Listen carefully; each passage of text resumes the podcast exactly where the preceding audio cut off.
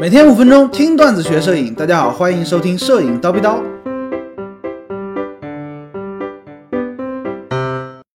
全景拼接的前期正确拍摄姿势。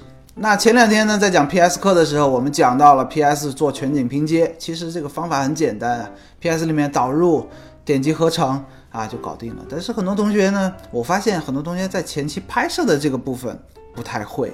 啊，即便你学了后期拼接，你不会前期拍素材，这事学了也白学，对不对？所以说呢，今天高老师呢就跟大家仔细的叨逼叨一下全景拼接前期拍摄素材应该用什么正确的姿势。首先说说最重要的啊，在拍摄全景拼接的时候呢，哎，你要把相机竖起来拿，因为我们的传感器呢是三比二的构图，是横构图嘛，哎，竖起来拿呢可以容纳更多的天空和地面，哎，让画面呢显得更加的宽广。如果说你依然是横构图，后期还拼接啊，左右拼接只有一个长长的窄窄的一个长条，显得呢就没什么意思。那至于有的同学会说，老师竖起来两边就窄了呀。怎么办呢？啊，我们讲的是全景拼接嘛，窄没关系嘛，你多拍几张拼出来，它不就宽了吗？对不对？是这个意思啊。好，竖拿相机之后呢，来讲一讲正确的拍摄姿势。双脚站立好，一前一后啊，一前一后站立。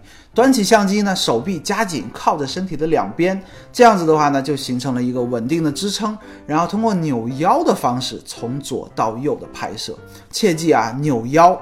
啊，因为这样是很稳定的，扭头或者说动相机呢是最不稳定的。然后呢，这一组照片当中，每一张之间啊，都需要有一定的重合区域，大概三分之一吧，啊，这是必须的。如果说某一张照片跟前一张照片没有接壤，中间漏掉了一小条呢，后期拼接就会失败，因为这个后软件它识别不了嘛，哎，需要有合重合的东西，它才能识别不了，识别得了，然后呢给你拼接好。这个大家应该也能想想得通，对不对？另外，在拍摄的时候啊，扭动扭动的时候要注意地平线，保持这个地平线的位置以及水平啊，要保持一致，不要拍歪了，也不要上下突然浮动很多啊，不然的话呢，后期拼出来呢也会有一些问题。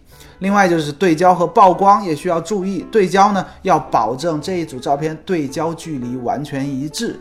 方法是什么呢？你第一次拍摄单次拍摄的时候，拍第一张照片的时候呢，半按快门滴滴一声锁定，把相机啊。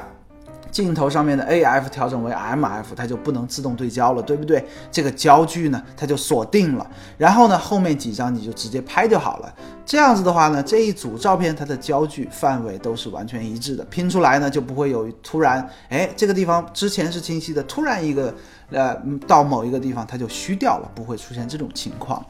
曝光呢也是一样的啊，你先试拍一张，然后把这个光圈、快门、感光度啊记下来，调整为 M 档，哎，曝光锁定，这样子的话呢，才能得到一整组照片它的曝光都是一致的。如果说曝光都不一致，拼出来呢，的确是可以拼，但是就是忽明忽暗的，哎，也是没有办法使用的。